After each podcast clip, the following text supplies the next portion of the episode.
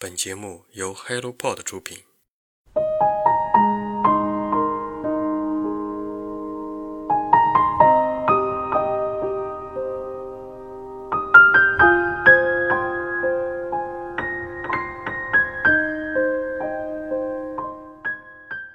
大家好啊，我是坤瑞。今天下午呢，我跟往常一样，一边抠着脚，一边做一些创作。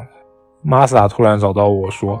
小伙子啊，我们上次做的那个访谈啊，播放量已经突破五千了，你这边要不要再做一个小的独白来丰富一下内容啊？”然后我就写了一些比较正经的一些干货，主要阐述了我们工作组最近正在进行的一些工作。结果交给玛莎，又被他打了回来。他觉得读者可能更加喜欢一些，就就是说比较比较私密的、比较情感的一些东西。所以我就在想，他的这个平台啊，到底正不正规啊？是不是那种就担心是那种不正规的平台？不过最后我还是屈服于他的这个淫威啊，就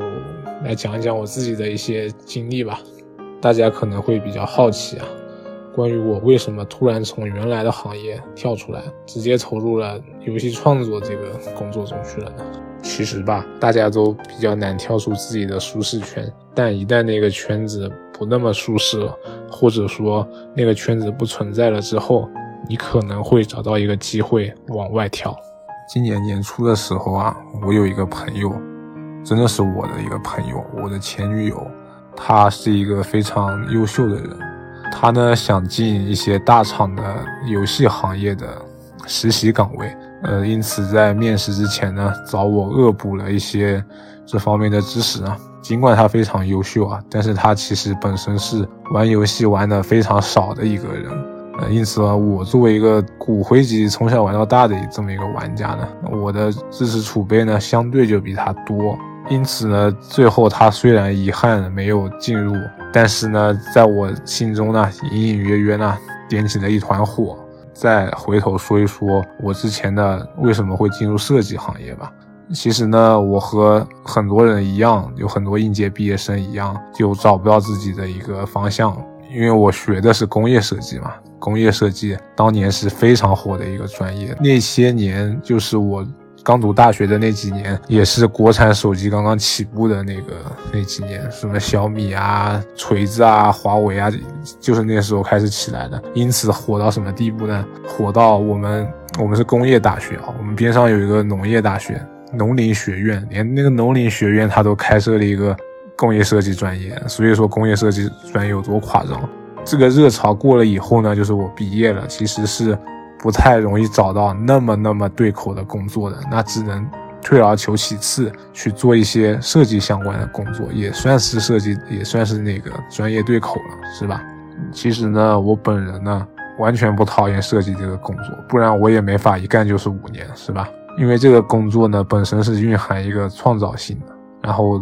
同时也有一些艺术性的，那。我也是比较擅长于这方面的工作吧，但是干得越久啊，我越觉得平面设计这个行业啊，在国内它其实是一种劳动密集型的行业，完全没有它听起来的那么高大上。同时呢，设计这个行业它其实真的是非常混乱。那说说我之前的一份工作吧，之前呢在一家知名的日用品公司，总部在上海，我在那边做设计总监。不巧的是，我老家发生了一些事情，然后我必须得亲自回去处理，所以就错过了公司的工作上的一些重要的节点。虽然说这可能不是所有原因吧，但是也成为一个比较重要的契机。最后呢，我就和那家公司解除了劳动合同，因此呢，我又成为一个待业的一个状态。这件事情本身其实也能从侧面看出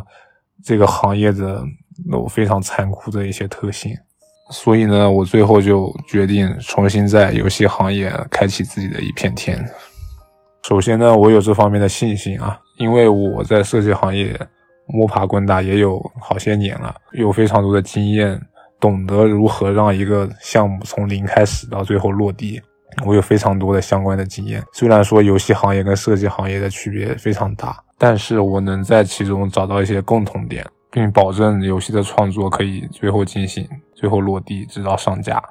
其实就创业这件事情本身来说，我是持非常保守的态度。而我之所以走向可以看作是创业的这么一条道路，其实我本身是立于不败之地的。前提是我的游戏只要能顺利的落地上架。假设我的游戏可以大卖，那我就那当然这个可能性可能没有这么高啊。假设我的游戏卖的非常好，我以后可能会继续作为一个独立游戏的开发者继续从事这份工作。假设我的游戏卖的不好，反响也不好，但是至少证明了我有独立从零开始掌控一款游戏，一直到它上架，我有这些能力。我认为我凭借着这种我对自己能力的一个证明，我靠着它进入游戏行业，我认为不是特别难的一件事情。因此，我其实作为个人开发这款游戏，基本上是立于一个不败之地的。当然，我也说了，有前提，就是我的游戏必须得落地，不能胎死腹中。那我有这方面的信心，所以我为什么不做这件事情呢？好了，到这里。我的呃曾经的经历呢，包括我为什么从事游戏行业的缘由，基本上已经说清楚了。最后呢，我想请关注我们游戏开发的，呃，或者是有兴趣加入我们队伍，或者是想了解更多信息的朋友们，都可以联系我，请直接加我的 QQ 或者 QQ 群，或者直接搜索百度贴吧“人未死死”，那都可以联系到我。我们游戏目前的完成度还不够高，因此呢，呃，前十名联系到我的或者说入群的伙伴都可以获得优先的一个测试机会，还有免费的游戏版本提供。当然，这得等到游戏上架之后啊。今天我们就到这里，感谢关注人未食死。